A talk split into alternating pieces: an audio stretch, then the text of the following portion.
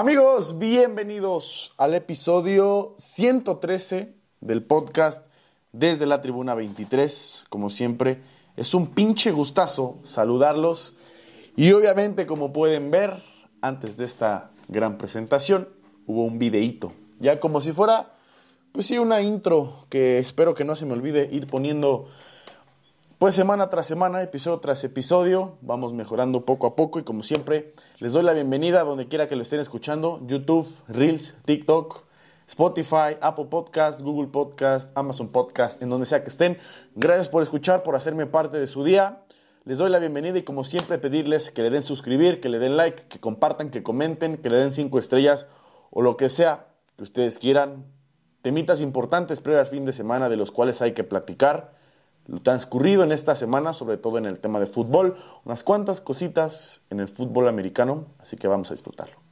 El martes que platicábamos había temas interesantes de los cuales había que platicar eh, previo a este inicio de semana, previo a esta semana de finales de días de noviembre, inicios, hoy que están viendo esto, de diciembre, prácticamente el último mes del año y un año que ha tenido altas y bajas y de verdad ha sido un muy, muy buen año en cuanto a aprendizajes, logros, etcétera, etcétera. De lo primero que quiero platicar con ustedes es de la liguilla del fútbol mexicano. Han habido muchísimas cosas en estos dos, tres días, polémicas, goles, muy buenos partidos, pero sobre todo quiero enfatizar en esta época que hay, que tenemos del fútbol mexicano. Yo lo he dicho, el fútbol mexicano a veces es aburrido, a veces grotesco, a veces es terrible, a veces es monótono, a veces es sin chiste y muchas veces es buscando un interés, sobre todo de los que están arriba de los dirigentes. Pero tengo que serles sincero, una de las cosas más emocionantes, y tienen que coincidir conmigo, es el tema de la liguilla del fútbol mexicano. Puedes pasar 17, 18 jornadas sin ver el fútbol mexicano, puedes tirarle mierda semana tras semana, partido tras partido, pero cuando llega la liguilla del fútbol mexicano, es obviamente que te vas a sentar en tu sillón, vas a traerte palomitas y vas a empezar a ver lo que es la liguilla del fútbol mexicano. Estoy casi seguro de que 8 de cada 10 liguillas, 9 de cada 10 son, son espectáculos seguros, son espectáculo puro. Porque hay equipos que por mucho que muchos digan que es mediocridad y, todo, ese, eh, todo ese rollo que, que quizás sí pueda coincidir con ustedes, el tema de las clasificaciones en cuanto a liguilla, el tema del play-in lo vuelve un poco más espectacular, lo platicamos hace unos episodios que había sido muy bueno. Ahora la liguilla está completa y ya tenemos los primeros partidos de ida, de los cuales me parece que ninguno ha defraudado. Primero el América va y empata con León, 2 a 2. Después, eh, Monterrey pierde como visitante, un Monterrey que se ha gastado muchísimas, eh, muchísimo dinero en cuanto a fichajes, van y pierden con el San Luis, un San Luis que como local no había cerrado del todo, pero al final eh, fue mejorando el camino.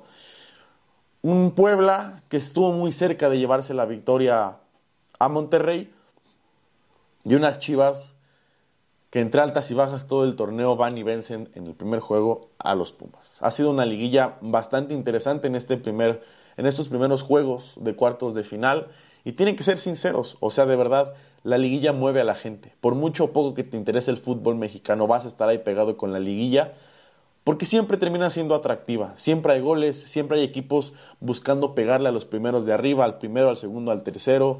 Siempre hay equipos que hay una sorpresa, siempre hay momentos donde hay un golazo, hay partidos donde envueltos en polémica terminan decidiéndose por lo más mínimo. La liguilla tiene muchísimos factores, tanto dentro de la afición, la gente que va al estadio, siempre hay alguien que termina siendo muy cagado, que se vuelve viral, que se hace un meme, y dentro del fútbol o dentro del, rectángulo verde, si lo podemos poner así, siempre hay espectáculo. Hay goles, hay patadas, hay eh, revulsivos, hay malos y buenas decisiones por parte de los entrenadores. Entonces, la liga del fútbol mexicano es única para bien o para mal, te guste o no te guste. Siempre tiene absolutamente de todo. Ahora sí, platiquemos un poquito de lo que fue el partido entre León y América, un partido que en los primeros 10 minutos prácticamente tomó un giro, pues podemos decirlo distinto. El León, la verdad es que un equipo que obviamente en cuanto a la eliminatoria se ve inferior a lo que es el América, un América que con todo y que es líder, con todo y que fue la mejor ofensiva del torneo, con todo y que terminó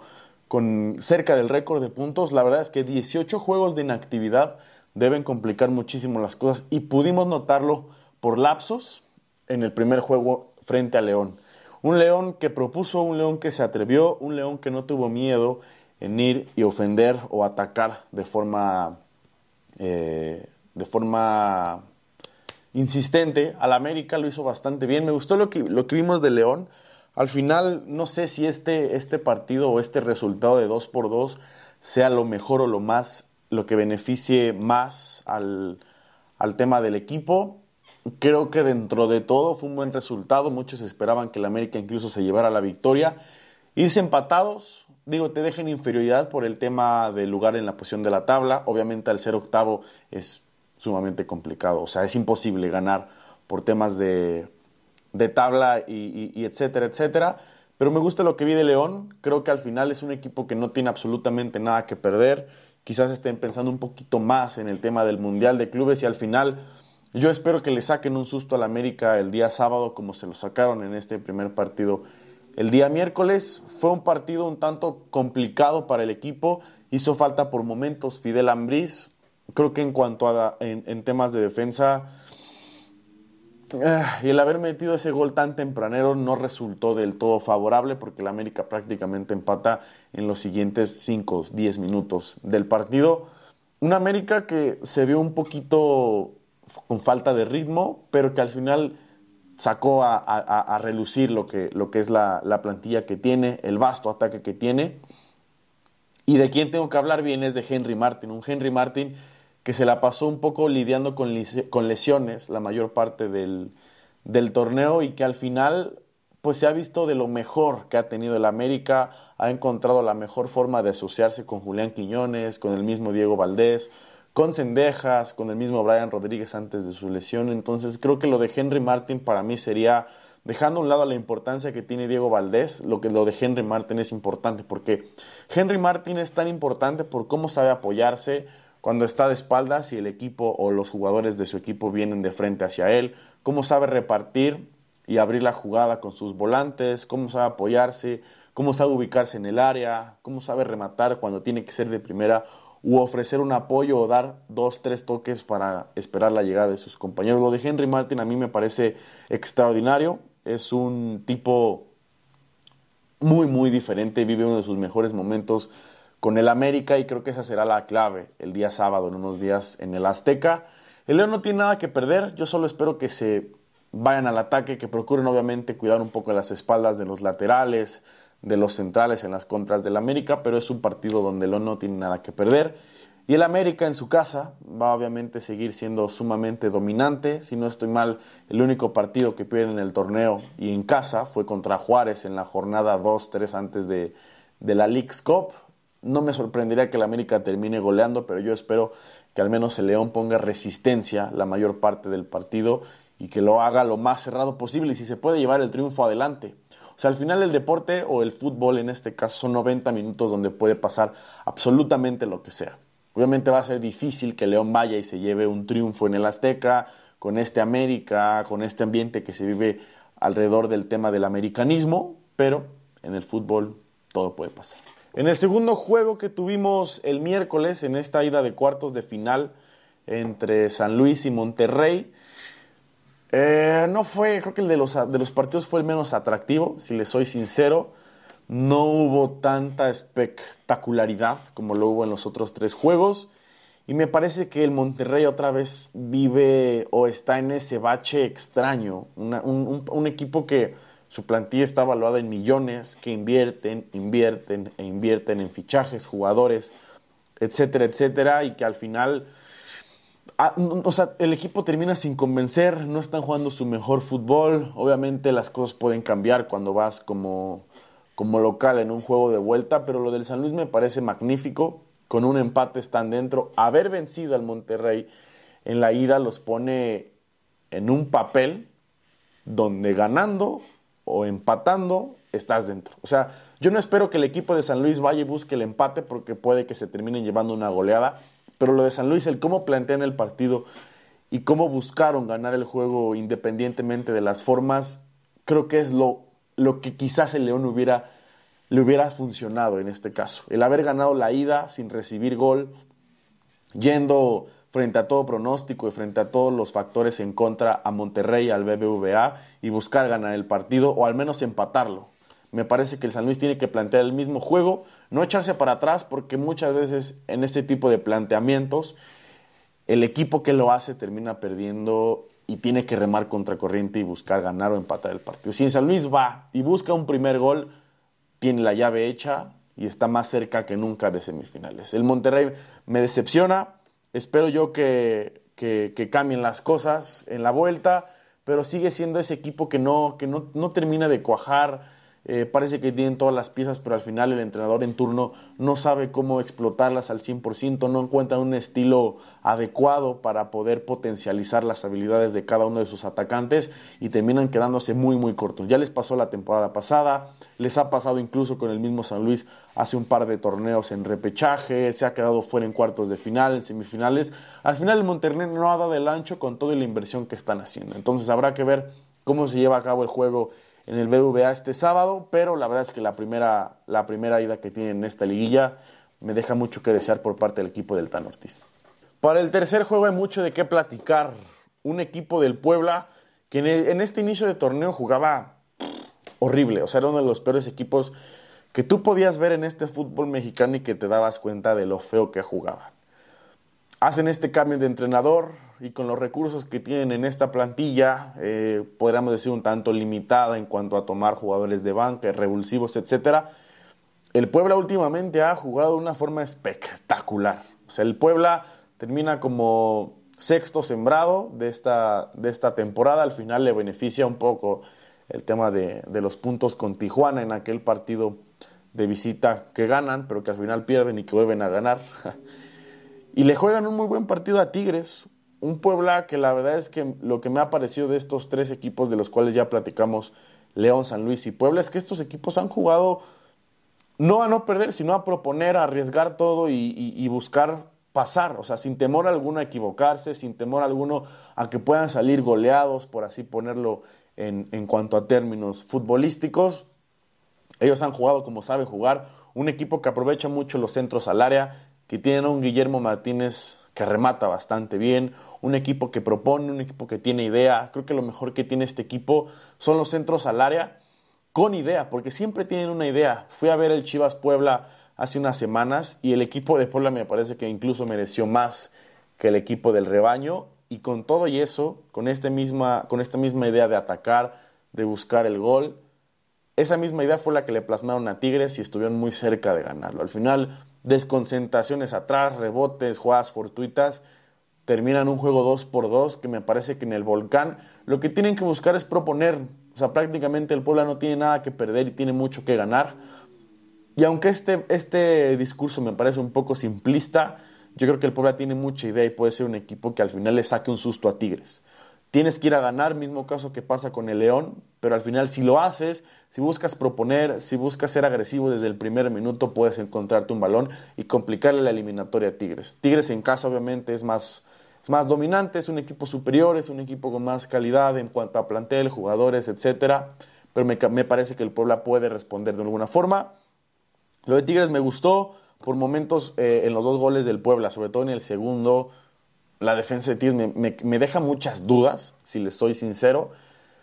Pero creo que en el volcán la historia se da diferente, o al menos eso espero en el papel. Pero creo que hay cositas que todavía Tigres tendrá que mejorar, o al menos tiene unas cuantas debilidades que si no las corrigen en semifinales, en caso de que pasen, los equipos a los que se enfrenten pueden aprovechar estas debilidades. Va a ser un juego interesante y creo que puede ser todavía, eh, no creo que esté en este haya una sorpresa, pondría que Tigres pueda ganar 2 por 1 pero me parece que por ahí si Puebla mete el primer gol por ahí, antes que Tigres, puede complicar las cosas y el ambiente y todo el, tema futbolístico del partido puede ser interesante.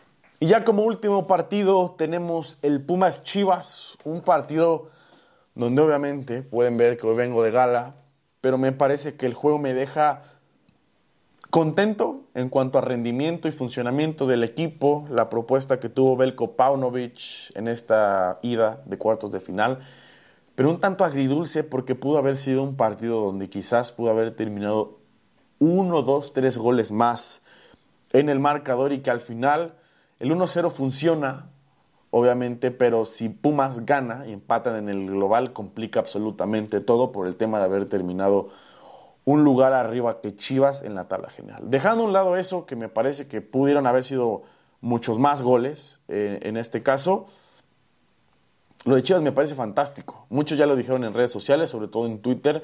Es uno de los mejores partidos que ha planteado Belko Paunovic, si no es que el mejor, en su etapa como entrenador de Chivas. Y el equipo le respondió. Y no solamente los 11 titulares, sino los cambios también le funcionaron. Hubo una intención cuando se buscaba el 1 por 0, hubo una intención cuando ya iban ganando y hubo una, y hubo una intención en la última parte del partido para cerrar eh, el marcador. Al final es importante, es interesante sacar los partidos. Me parece que Chivas necesita ser un poco más contundente cuando necesita ganar los partidos por más de un gol. Y creo que eso es lo que le falta al equipo de Belko Paunovic y es lo que se, se ve reflejado en este partido. Me parece que lo del Nene Beltrán es magnífico. Al Nene Beltrán lo tunden de que no es líder, lo tunden de que no sirve para nada, lo tunden de que solo da pases para atrás, de que no es alguien que cambie el rumbo del partido y el tipo ha metido goles cuando se le han pedido, el tipo ha metido asistencias cuando se las ha necesitado el equipo, el tipo ha sido líder cuando se lo han pedido, el tipo merece ser el capitán de este equipo. El tipo tiene todo, tiene ADN Chiva, lo quiere la gente, tiene carisma, tiene un montón de calidad y sobre todo es uno de estos jugadores que marca mucha diferencia cuando el equipo está buscando el primer gol o está buscando goles en los partidos de este torneo y de muchos atrás. El Nene Beltrán está hecho un jugadorazo y me parece que lo único que puede pasar en su carrera es que siga creciendo, que siga creciendo y que siga creciendo. Lo del Nene Beltrán me parece magnífico y yo espero que en la vuelta, si no lo ganan, que lo empaten, pero que siga esta propuesta que puso el equipo. En la ida, que lo repitan en CEU el domingo. Lo que me preocupa ahora con Pumas, eh, un equipo de Pumas bastante extraño por las propuestas que tuvo el equipo dirigido por Antonio Mohamed. Muy extraña porque no se vio un equipo de Pumas que buscara algo más que una jugada balón parado, que una jugada en una contra, porque no hubo alguna jugada realmente que haya incomodado al Guacho Jiménez, con todas las variantes, muchas o pocas, que tenga este equipo de, de CEU. Está Dinero, que entra de cambio, el Chino Huerta, que me parece que no, no, es, no juega su mejor partido, el tema del Toto Salvio tiene una muy clara que echa por afuera. Creo que le faltan cositas al equipo de Pumas, necesitan ser más agresivos. Obviamente lo serán en CEU para buscar ganar el partido, pero me queda mucho a deber este equipo de Pumas. No fue el partido más espectacular con todo y que son dos de los equipos con cierta rivalidad en el fútbol mexicano. Al final le hace falta algo a Pumas que espero que muestren en CEU. Bien por las Chivas, mucho todavía que trabajar para Pumas y habrá que ver de qué, de qué forma se desarrolla el juego el domingo a las 6 de la tarde en Seúl. Y ahora sí hablemos rápidamente de lo que fue la Champions League hace dos días, eh, que fue la penúltima jornada de esta fase de grupos. ¿Qué vamos a hacer con, con la Champions League? Hubo muy buenos partidos, diría que esta es de las jornadas más entretenidas. Tuvimos un empate a 3, un Benfica-Inter, donde el Benfica lo iba ganando 3 por 0, terminan 3 por 3 de forma increíble con todo y que el Inter prácticamente puso a su banca y a sus reservas a jugar este partido. El Bayern Munich que queda mucho de ver como local, quedan 0 por 0, ese partido lo vi muy poco, pero el marcador me sorprende al menos que no hayan ganado por un gol, incluso eh, el, el mismo Copenhague tiene más eh, oportunidades creadas que el Bayern Múnich. Al final el Bayern sale con una muy buena alineación. No entiendo por qué no ganan el partido. Un Sevilla que lo ganaba 2 por 0, les terminan remontando al final. Están muy cerca, si no es que ya están camino a la Europa League. Ahorita son cuartos, tienen que vencer a Lens en la última jornada para poder clasificarse a Europa League.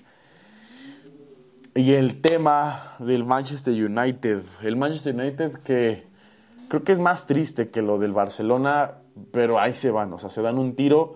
Un Manchester United que otra vez lo iba ganando y que al final, yendo 3-1, les terminan empatando de una forma increíble cuando el partido realmente lo tenían en la bolsa.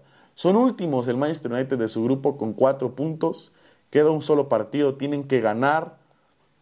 van con, eh, o sea, tienen que ir contra el, contra el Bayern Múnich, si no estoy mal. O sea, al final, ¿qué esperas del Manchester United? Que ganen como local para, tienen que ganar, el Manchester United tiene que ganarle al Bayern Múnich para poder pasar a la siguiente ronda de, de, de, de octavos de final y esperar a que el Galatasaray y el Copenhague empaten. O sea, prácticamente no dependen de ellos. Lo del, Manchester United es triste, es triste, es triste. Cuando parecía que estaban teniendo uno de sus mejores partidos, que el, el juego estaba controlado, que el equipo de Eric Ten Hag por fin estaba eh, plasmando las ideas que, el, que el, entrenador busca, termina siendo una catástrofe de forma increíble. Y hay que hablar del caso André Onana. André Onana me parece que es uno de los porteros más sobrevalorados del momento. No me parece un tipo que te marque diferencia, no me parece un tipo que te marque seguridad en la portería, no me parece un tipo al cual le puedas dar el respaldo de confianza eh, como tu portero titular. No me parece un tipo que en los peores momentos del partido, cuando más estás sufriendo, te saque el juego. Andrea Onana prácticamente es un portero mediano y no hay más. Quizás de repente puede jugar bien con los pies, pero no hay nada diferente de él al comparación de otros porteros.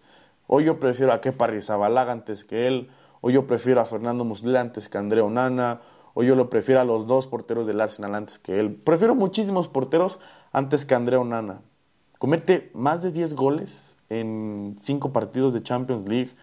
Te habla de la mala que es la defensa del Manchester United y de lo malo que es Andrea Onana como portero del Manchester United. Tuvo una muy buena temporada con el Inter de Milán la, temporada pasada, lo reconozco, pero víctimas del, del momento, sensacionalistas. Al final Andrea Onana me parece que no está para, para, para ser titular del Manchester United. Yo me hubiera, para este caso, si yo hubiera sido algún aficionado del Manchester United, directivo, entrenador, me hubiera quedado con David De Gea y párale de contar. Y el Real Madrid, el Real Madrid que vuelve a ganar, sufrió, eso es verdad, pero termina ganando 4 por 2. Lo mejor, me parece que Rudiger y Alaba estuvieron muy bien atrás, eh, pero lo de Jude Bellingham y lo de Brahim Díaz me parece también muy, muy bueno.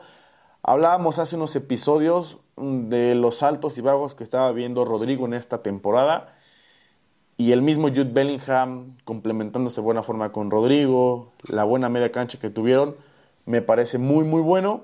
Lo de Jude Bellingham, una joya. Creo que es de las mejores, es, es el mejor fichaje del momento, con todo y que está Harry Kane. Es un tipo, Jude Bellingham es un tipo que nació para el Real Madrid.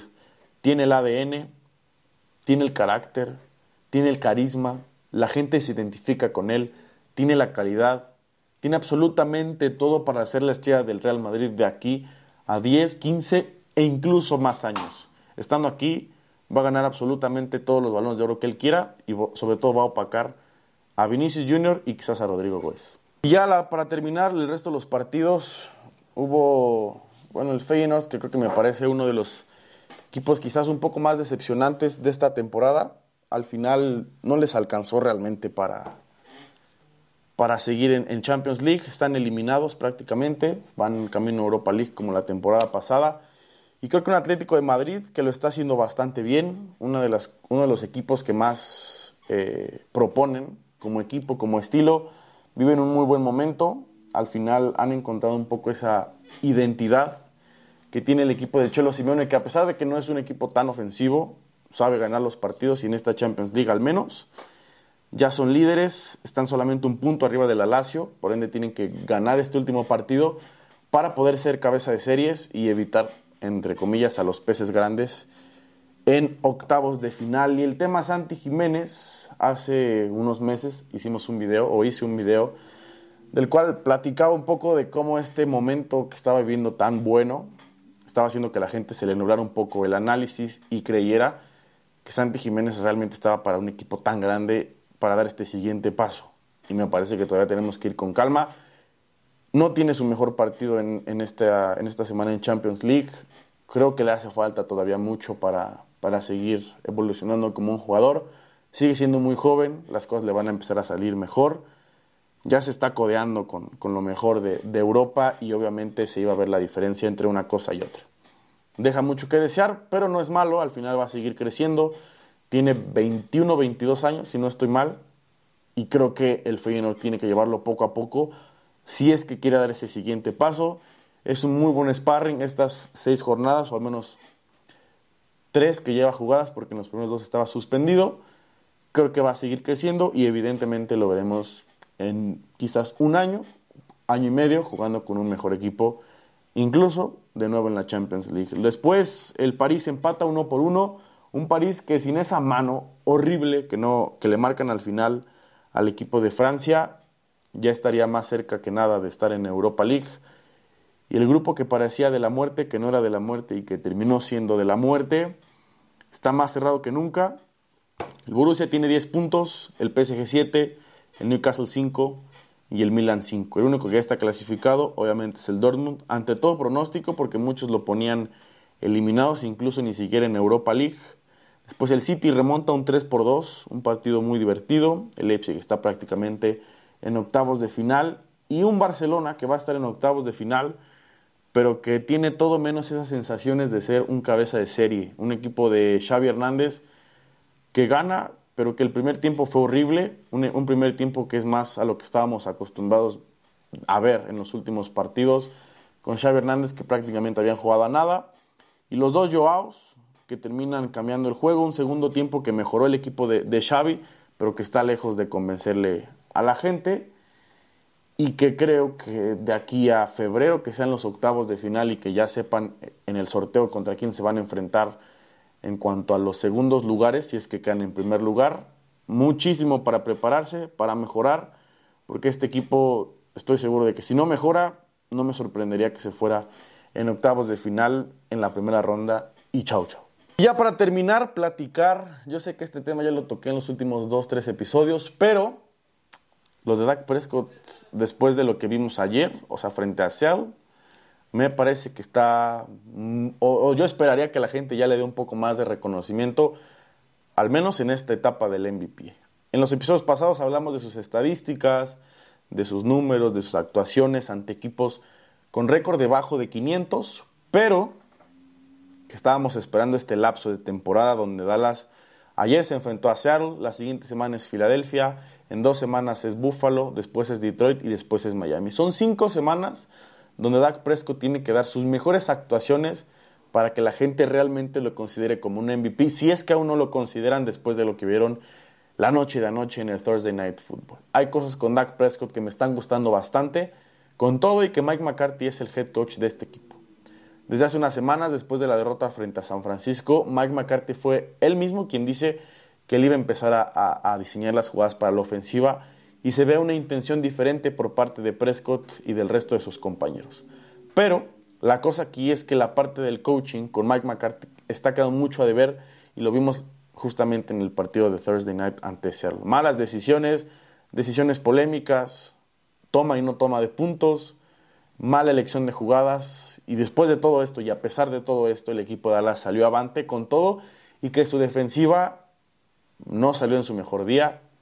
DK Metcalf prácticamente se dio un festín ante esta secundaria de Dallas y de todas maneras Dak Prescott puso a su equipo en la mejor posición de ganar.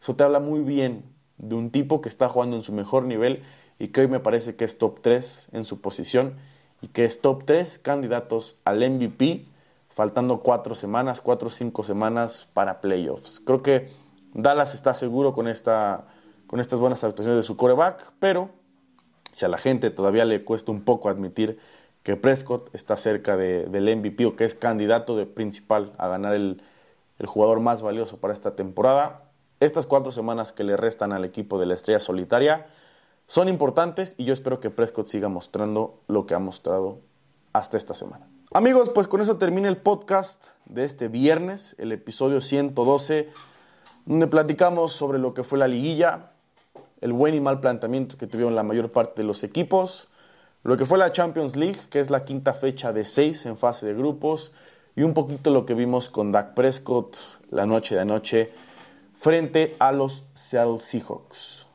Viene un fin de semana movidito, vienen partidos interesantes tanto en fútbol como en NFL. En fútbol habrá la liguilla, los juegos de vuelta, en el cual estaremos también en el juego del América frente a León, apoyando obviamente a León, ver si el Monterrey puede jugar bien y puede sacar el partido en el BBVA Vancomer. Tenemos también un United Newcastle el día sábado. El domingo hay un Barcelona Atlético de Madrid interesante. Obviamente la vuelta entre Chivas y Pumas. Eh, tenemos un Chelsea Brighton, un City Tottenham, un Napoli Inter. Creo que es un fin de semana atractivo. Y en NFL está uno de los mejores partidos de esta temporada en el papel. Eagles contra 49ers, la revancha en temporada regular de lo que fue la final de conferencia la temporada pasada, que al final no pudimos ver a Brock Purdy. Habrá que ver ambas ofensivas, ambas defensivas y ambos corebacks en acción y bajo presión. Y ya lo estaremos platicando el martes en el siguiente episodio. Como siempre, suscríbanse. Por acá ya vieron que les dejé un video sobre dónde pueden apostar sus apuestas favoritas. Solamente en la descripción o en los comentarios les voy a dejar el link de afiliado para que apuesten. Les den apuestas gratis, free bets, los mejores momios, rollovers, etcétera, etcétera, etcétera. Suscríbanse, denle like, comenten, compartan. Acá les abajo les dejo mis redes sociales, como siempre. Eh, también me pueden seguir o escucharme en Spotify, Apple Podcast, Amazon Podcast, Google Podcast, el mismo YouTube. Denle 5 estrellas o suscríbanse o denle like. Recomiéndenme, si quieren también pueden mentarme la madre, como en Instagram en esta semana. Y nos vemos como siempre en el siguiente video. Chao.